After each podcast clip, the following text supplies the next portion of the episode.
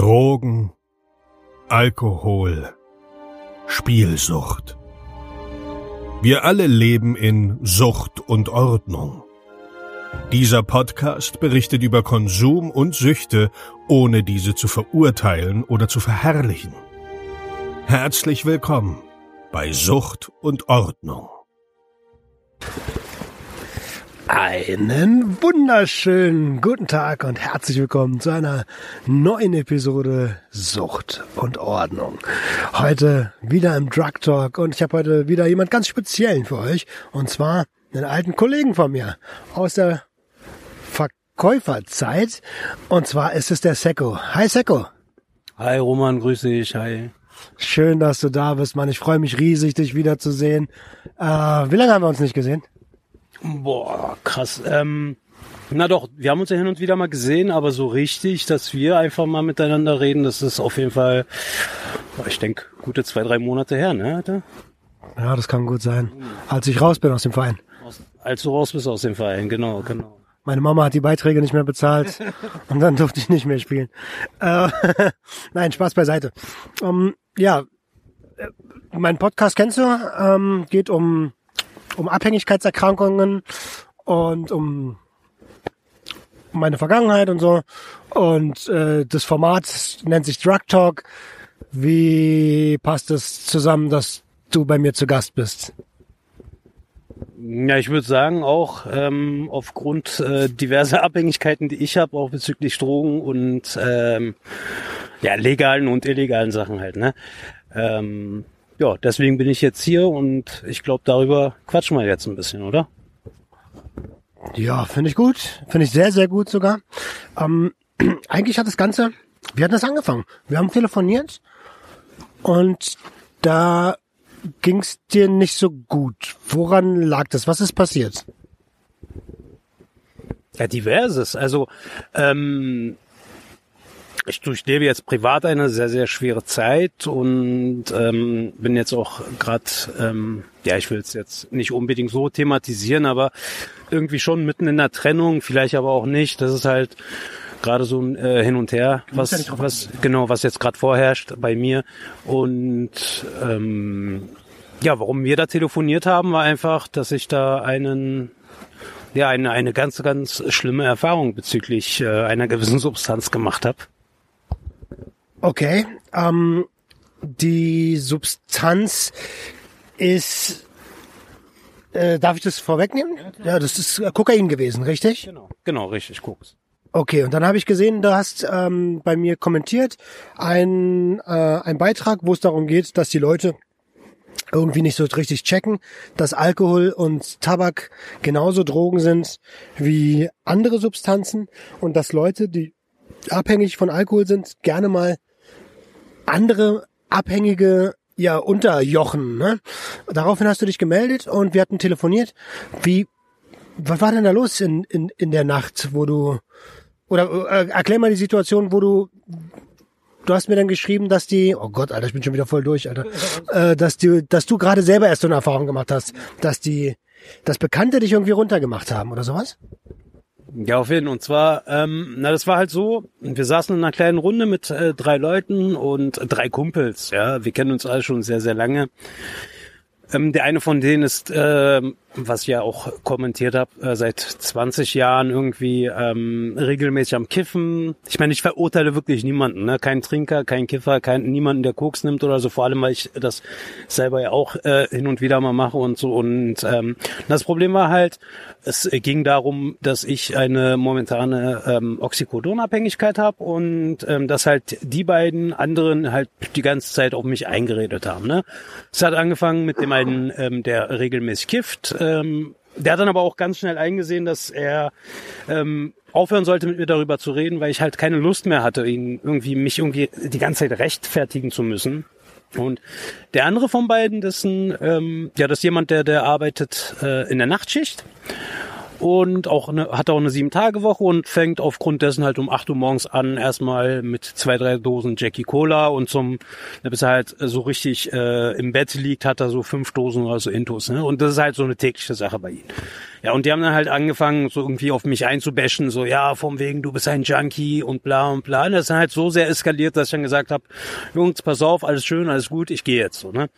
Und ja, das war halt ähm, genau die, die Situation, von der du jetzt gerade geredet hast, dass Leute, die ähm, nur weil sie, weiß ich nicht, legale oder weniger ähm, weniger verachtete Substanzen nehmen, so, ne, dass die sich das Recht rausnehmen, halt äh, Leute zu bashen, die, weiß ich nicht, gerade auf anderen Sachen sind, halt so, ne, so das, was sie selber nicht nehmen würden oder was, ähm, was sie sich halt nicht trauen zu nehmen, ne?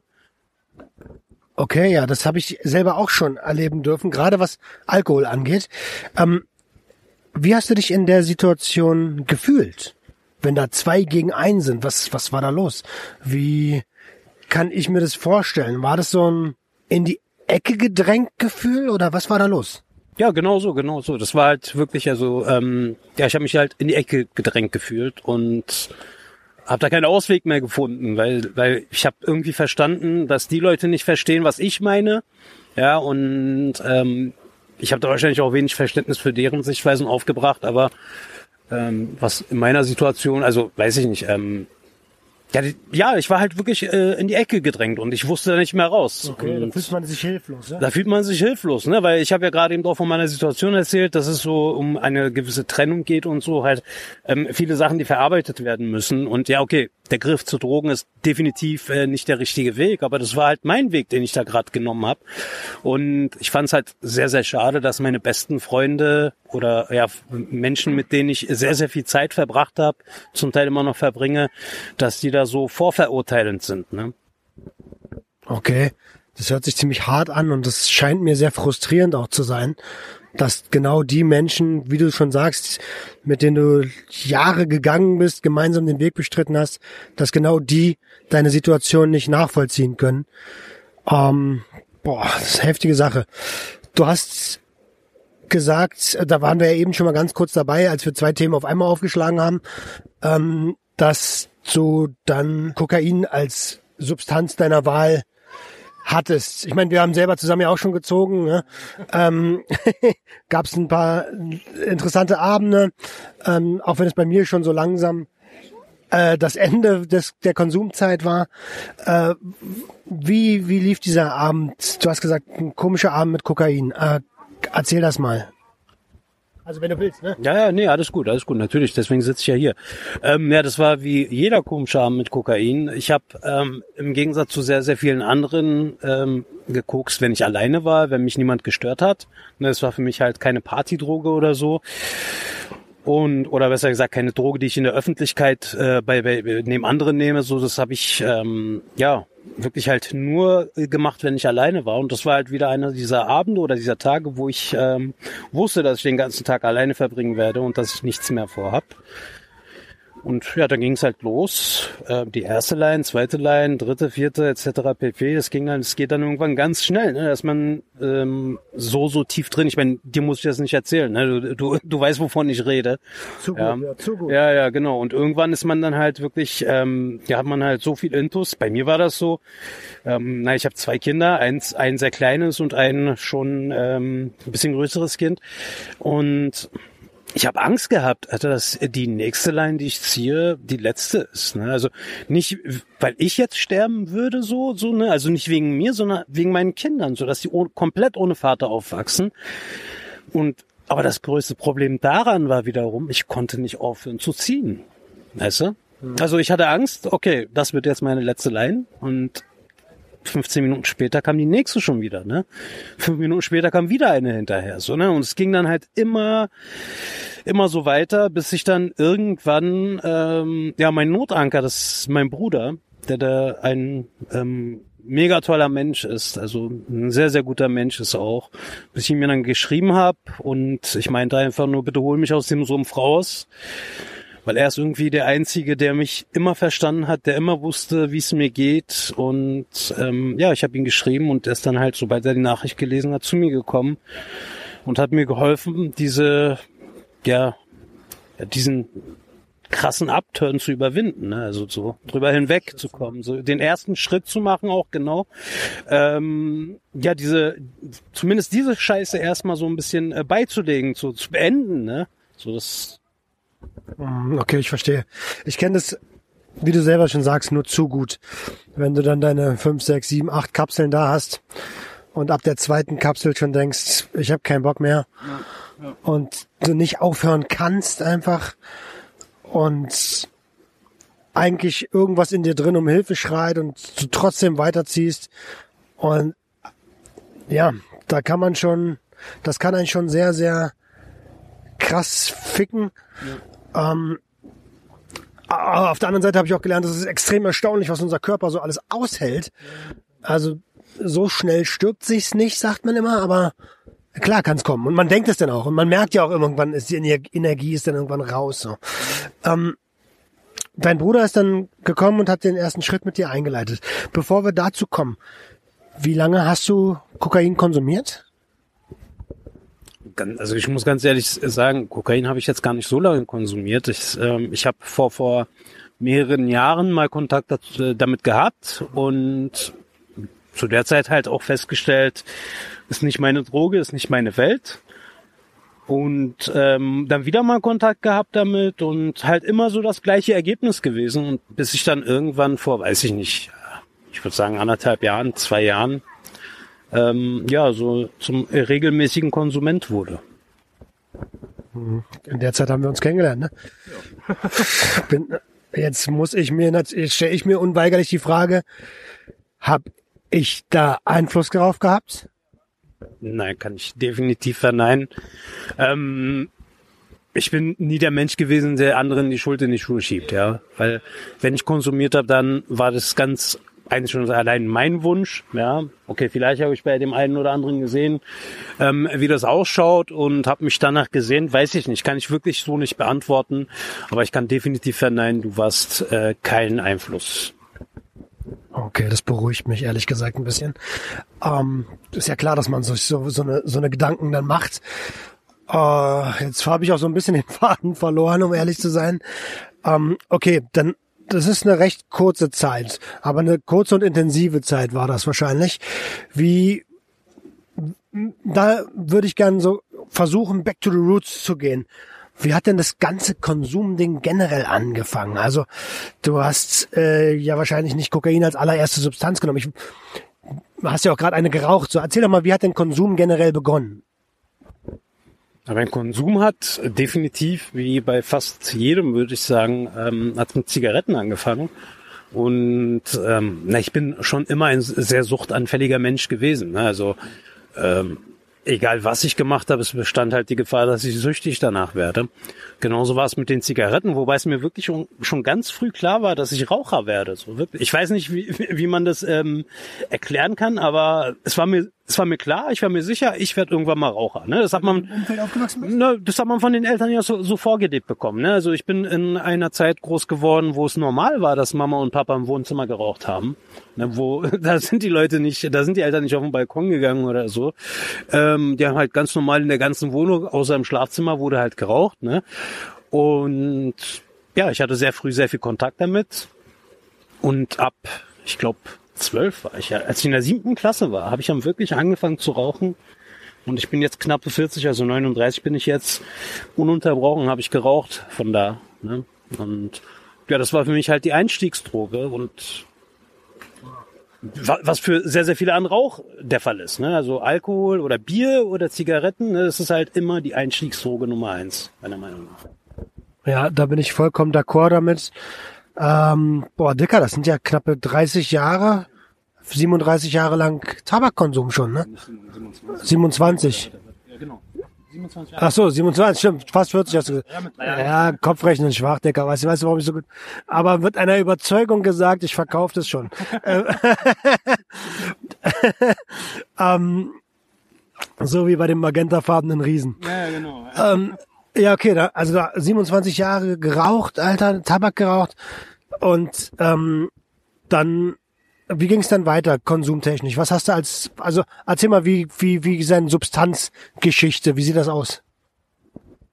Also Alkohol war halt nie, nie ein Ding für mich. Das war, ähm, ich äh, komme aus einer gläubigen Familie, aus einer islamisch gläubigen Familie und ähm, ja, da konnte ich definitiv nicht besoffen nach Hause kommen. Ne? Und deswegen musste man halt, weil ich halt ähm, sehr, sehr gerne auch einen Rausch hatte, weil ich das gemerkt habe, weil ich ein, zwei Mal gezogen habe an Joints und so. Es war auch ähm, Mitte der siebten Klasse, ne, wo ich, den, wo ich, wo ich Kontakt zum ersten Joint hatte. Und ähm, und auch halt zum Alkohol, aber wie gesagt, Alkohol war nie ein Ding, kam nie in Frage. Es muss halt etwas sein, was die Eltern nicht so auf Anhieb merken. Ne? Und deswegen halt gekifft. Und ja, das waren so die Anfänge, die ich da hatte und jahrelang aber auch wirklich nur dabei geblieben. Ne? Also bis ich dann halt so den ersten Kontakt irgendwie zum Kokain hatte oder weiß ich nicht, zum Oxycodon, zum Tilidin etc. Das sind sehr, sehr viele Jahre vergangen. Ja? Also, und muss sagen, ich bin, was das angeht, ein Spätzünder. Ne? Also sehr früh mit dem Rauchen angefangen, ähm, sehr früh auch angefangen ähm, zu kiffen, was ich aber sehr lange nicht regelmäßig gemacht habe. Ne? Habe ich alle, weiß ich nicht, drei, vier Monate mal einen Joint geraucht gehabt oder so.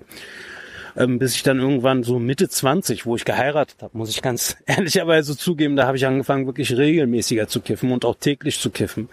Und ähm, ich habe das aber all die Jahre gemacht, ohne dass meine Frau das gemerkt hat. Ne? Immer abends, immer zum Feierabend äh, einen Joint geraucht und so. Und ja, ja, bis dann halt die anderen Substanzen dazu gekommen sind. Okay, da habe ich gleich mal zwei Fragen, bevor wir dann zu dem Oxy kommen. Ähm, du sagtest immer alleine konsumiert und boah, was war das zweite? Das hatte ich gerade noch im Kopf. Ähm, immer immer alleine konsumiert. Wie woran lag das? War dir das peinlich vor anderen zu konsumieren, quasi Schwäche zu zeigen. Und das Zweite, was ich gerade als Gedanken hatte, was jetzt auf einmal schon wieder weg ist, ist, nee, sag mal bitte erstmal, was war das peinlich? Ach so, und hast du, weil du so spät angefangen hast, gedacht, dass du mehr Gas geben musst, weil du vielleicht was aufzuholen hast? Ähm, um, unterbewusst wahrscheinlich schon. Ne? Also jetzt direkt nicht. Ähm, aber ja schon das Gefühl gehabt, was verpasst zu haben. Ja, und deswegen ähm, habe ich angefangen halt mich irgendwann durch alles durchzuprobieren, bis ich dann gemerkt habe, dann dass ja, dass Koks meine Lieblingsdroge ist, ja, es ist halt irgendwann ist man ja, ist man zur Erkenntnis gekommen, okay, alles klar, äh, ich bleib jetzt dabei. Und da habe ich auch dann habe ich auch aufgehört ab, äh, gehabt zu kiffen, was ja auch ähm, nach sehr sehr langer Zeit dann gekommen ist und wo ich dachte, oh krass, ey, ich habe aufgehört zu kiffen, aber irgendwie so nie krass für mich thematisiert, dass ich angefangen habe zu koksen und auch regelmäßig zu koksen, ne? Ähm, ja, was dann ja die sehr viel schlimmere Droge war, meiner Meinung nach. Und ja, klar, ich habe das gemacht, um abzuschalten. Ähm, jetzt nicht das äh, Koksen, sondern das Kiffen. Ich habe das gemacht zum Abschalten und abschalten, ja, kann man nicht, wenn man zu zweit, zu dritt ist oder so. Mhm. Also es war halt wirklich meine Sache, mein Ding und ähm, ja, für mich alleine sein. Und ich mag das Alleinsein noch immer. Ja, und das war halt der Grund. So, da, da konnte ich wirklich sehr schön mit mir für mich alleine sein. Okay, ich verstehe. Ähm, das heißt, klar, das ist, deswegen habe ich gefragt. Ich glaube auch, ähm, wenn man spät anfängt, hat man immer so das, den Gedanken so, krass, die anderen, die ballern schon so lange so und äh, jetzt gebe ich einfach doppelt und dreifach Gas so. Ähm, und das alleine konsumieren war jetzt aber nicht, klar, weil du alleine sein wolltest und was was für dich alleine sein sollte, das habe ich verstanden. Mhm. Ähm, aber nicht wegen Schwäche zeigen oder sowas. Nee, du, nee, das war jetzt keine Schwächegeschichte oder so. Es war wirklich einzig und allein der Grund, dass ich für mich alleine sein wollte. Und meistens ehrlich gesagt auch ähm, so nie so das Umfeld hatte. Ich war Kiffer, aber alle Leute in meinem Umfeld haben äh, Drogen verabscheut zum Beispiel. Ja, also ich äh, war auch nie geoutet oder so. Also äh, was das angeht. Ne? Also keiner wusste, dass ich Kiffer bin. Und wenn ich je mal jemandem erzählt habe, ey, pass auf, ich rauche hier und da mal einen Joint, und dann hieß es immer, boah, nee, du echt? Boah, von dir hätte ich das ja gar nicht erwartet, so, weißt du? Es kam halt immer, jedes Mal, so, weißt du? Und deswegen war ich halt immer derjenige, ähm, der das geheim gehalten hat und auch so, so das öffentliche Bild zu wahren, so, weißt du, von mir, so. Ich muss, ich muss ehrlicherweise sagen, mir geht's ja genauso. Du bist ein, ja, wie sag ich das? Du bist so ein liebensvoller Mensch, leicht introvertiert, super gute Seele und als es dann, als ich dann mitbekommen habe, wie, wie viel wir eigentlich koksen alle, dann dachte ich so, Dicker, Sekko? Echt? Glaubt man wirklich nicht so. Also kann ich nachvollziehen. Aber es ist, das zeigt einmal mehr, dass man von außen nicht hinter die Stirnplatte gucken kann, so weißt du. Ähm, okay, das heißt, du hast dann angefangen zu koksen, hast geraucht. Ähm, wie ist das mit dem Oxycodon und dem Teledin äh, ins Rollen gekommen? Ja, wie es so häufig ist, ist es halt immer so, so ein Ausweich. Ne? Das sind Ausweichdrogen meiner Meinung nach. Ähm, wenn man von den harten, von, von, dem harten Zeug runterkommen will, bei mir war es halt das ähm, Koks, was ich da ähm, ein bisschen reduzieren wollte und ja halt einen Weg gesucht habe, das zu tun, ja, klar, aufhören, Therapie machen, wäre wahrscheinlich auch eine Lösung gewesen. Ja, aber dafür ist auch immer wichtig, dass man Leute um sich herum hat, die zu einem stehen, die einem dabei helfen durch diese Phase und so. Und die habe ich halt nicht gesehen, die habe ich halt so nicht gefunden. Ne?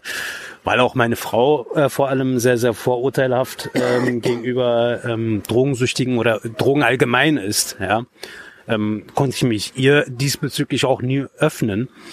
Und ja, deswegen hat man halt irgendwas gesucht, womit man äh, von dem harten Zeug runterkommt. Ja, und das, so bin ich beim Oxycodon oder Tilidin oder Morphium, wie sie auch alle heißen, gelandet. Ne? Also in der Reihe der Opiaten gelandet. Genau. Ähm, das ist schon, schon eine, für mich sehr interessant, weil Kokain und Opium haben ja zwei völlig verschiedene Wirkungsweisen, so weißt du. Das eine der übelste Upper, das andere der übelste Downer, so.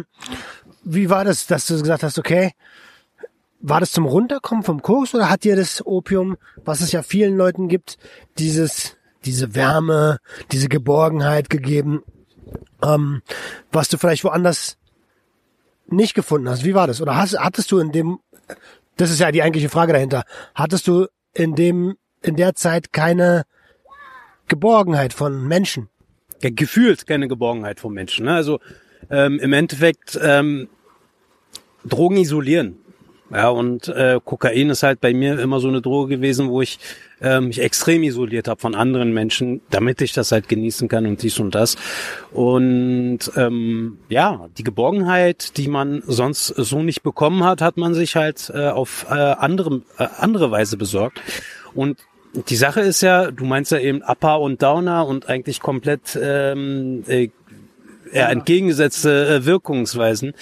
Die Sache ist ja im Endeffekt, was zählt, ist ja der Rausch. Ja? Und das ist für mich halt in dem Fall so gewesen, ja, okay, das äh, den Rausch vom Kokain.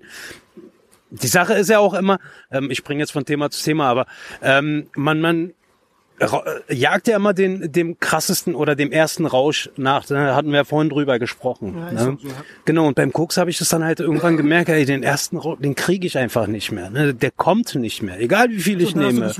Dann habe ich geswitcht, genau, um, um halt einen besseren Rausch, einen schöneren Rausch zu haben. Ne? Und das ist, und die, äh, solche Menschen sind halt sehr, sehr gefährlich, leben auf sehr gefährlichem Fuß, ne? weil die Sache ist, dass man dann an, an einer Überdosis stirbt, ist sehr naheliegend. Ja? Und das war halt auch der Grund, warum mich mein Bruder den Rettungsanker mit dazu gezogen habe, weil ich das halt nicht wollte. Ne? Ich wollte nicht an der Überdosis irgendwo krepieren, irgendwo in der Ecke liegen.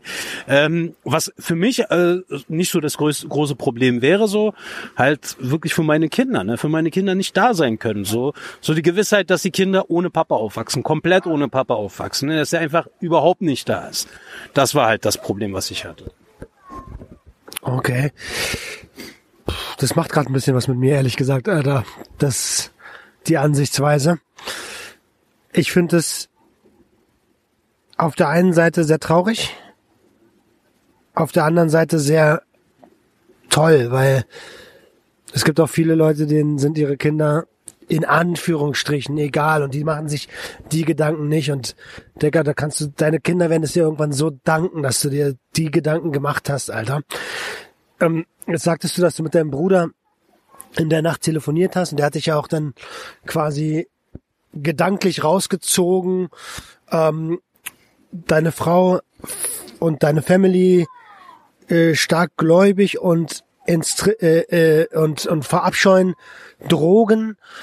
Hast du denn mit denen mittlerweile mal über deinen Konsum gesprochen? nein. Also mein Bruder ist der einzige nach wie vor aus meiner Familie, der, der davon weiß.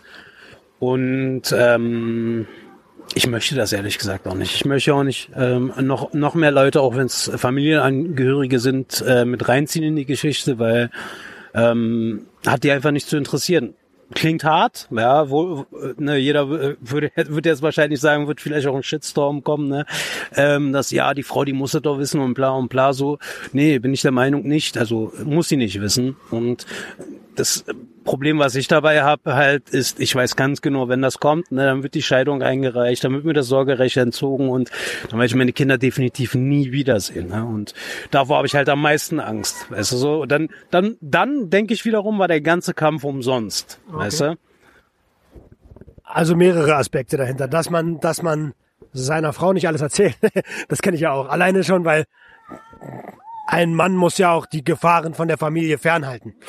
Ja, und das, das ist ja, wenn man selber die Gefahr ist, dann ist das Ganze ein bisschen grotesk, aber absolut nachvollziehbar. Ich habe es ja auch nie erzählt. Ja. Ähm, der zweit, die zweite Sache, die du gesagt hast, ist natürlich absolut nachvollziehbar. Da würde ich auch, äh, da hätte ich auch Schiss vor. Und wenn ich jetzt diese Anstrengung auf mich nehme, dann soll das doch auch Früchte tragen, ja. Und es ist natürlich, ja, wenn sie es nicht verstehen würden, also du, du denkst, deine Family und die, die deine Frau würden es nicht verstehen, ne? Genau, das ist der Grundgedanke. Ne? Ich denke definitiv, die werden kein Verständnis dafür aufbringen können. Na, zumindest, zumindest nicht äh, in dem Maß, äh, wie das notwendig wäre. Ne? Mhm. Na, die werden wahrscheinlich sagen, ja, okay, alles klar, du bist süchtig, dann geh in eine Therapie. Ja, und dann war's das halt. Ne? Okay, also als Junkie abgestempelt quasi. Genau, genau. Also dieses gesellschaftliche, gesellschaftliche Problem, was wir sowieso haben. Ne? Ach, das ist krass, Alter. Das ist krass. Wie ist denn, hast, wie sieht denn das aktuell in deinem Freundeskreis aus? Ich meine, ja, wir sind ja auch Freunde so, wir sehen uns relativ selten. Ja. Äh, ich würde mich freuen, wenn wir uns öfter sehen, weil ich könnte jetzt quasi so einen Gegenpol darstellen. Ähm, wie ist das in deinem Freundeskreis? Du hast ja schon gesagt, da wird gekifft und da wird getrunken. Hast du Leute, die abstinent sind? Ja, ja, ich habe auch Leute, die abstinent sind. Ähm, bei einem von denen wohne ich jetzt gerade vorübergehend. Ja, der, der macht gar nichts. Ne? Also ähm, also er macht schon was, aber er konsumiert nicht. Er konsumiert nicht, genau, genau, klar, genau, genau, genau, so meine ich das, ja. Also der nimmt keinen Alkohol, der hat noch nie in seinem Leben Drogen genommen, der hat irgendwie drei, vier Mal an einem Joint gezogen. Das war alles an Drogenerfahrung, der gesammelt hat. Äh, und ja, dafür verehre ich ihn auch sehr. Und ist halt ein Mensch, äh, der dann auch dafür sorgt, dass ich ein bisschen runterkomme momentan. Und ähm, ja, dass ich auch ein bisschen klarkomme ne, mit meiner Umwelt, mit, mit meinem Leben auch ein bisschen, weil ähm, es gibt sehr viele Menschen in meinem Leben, die mir nicht gut tun, ne, worüber wir auch vorhin miteinander gesprochen haben. Und es ist wichtig, egal äh, wie lange man diese Menschen kennt, ne, egal was für eine Rolle diese Menschen äh, im Leben äh, von dir spielen, es ist wichtig, das zu erkennen und eventuell diese Leute auszuselektieren, ne, wenn sie dir nicht gut tun. Es gibt sehr, sehr, sehr, sehr viele Menschen in meinem Umfeld, die, ähm, weiß ich nicht, die mich sehr positiv beeinflusst haben. Einer davon bist du und ähm, auch eine Arbeitskollegin, ehemalige Arbeitskollegin, die wir beide noch sehr gut kennen. Das ist auch ähm, ein sehr positiver Einfluss in meinem Leben. Und ja, aber es gibt halt auch genauso viele Menschen, die einen negativ beeinflussen können. Und ich will halt nicht in äh, gewohnte Muster zurück. Ne?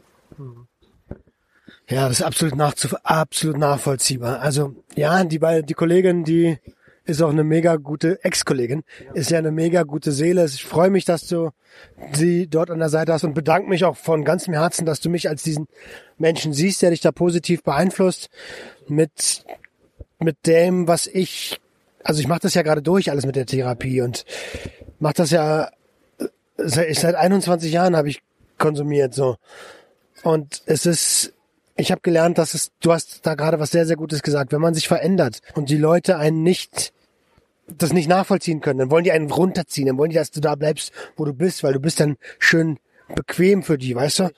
Ähm, und dann, und man muss sich nicht mit seinen eigenen Sorgen auseinandersetzen. Und ich kann dir das nur als Rat geben, wenn du fühlst, dass du eine Veränderung brauchst, Decker, da musst du es machen. Da musst du es machen, Alter. Ähm, Boah, es ist eine sehr, sehr, sehr, sehr, sehr intensive Sache hier gerade. Ähm, wie geht's weiter, Dicker? Wie, ähm, wie ist dein Plan für die, für die nahe Zukunft und auch für die, sagen wir mal so, fünf Monate, zwei Jahre, fünf Jahre? Ja, so was mein Plan halt für die nahe und äh, weite Zukunft ist halt wirklich, ähm, ist es leicht gesagt, es wird auch ein Kampf, es wird auch ein sehr, sehr schwerer Kampf sein.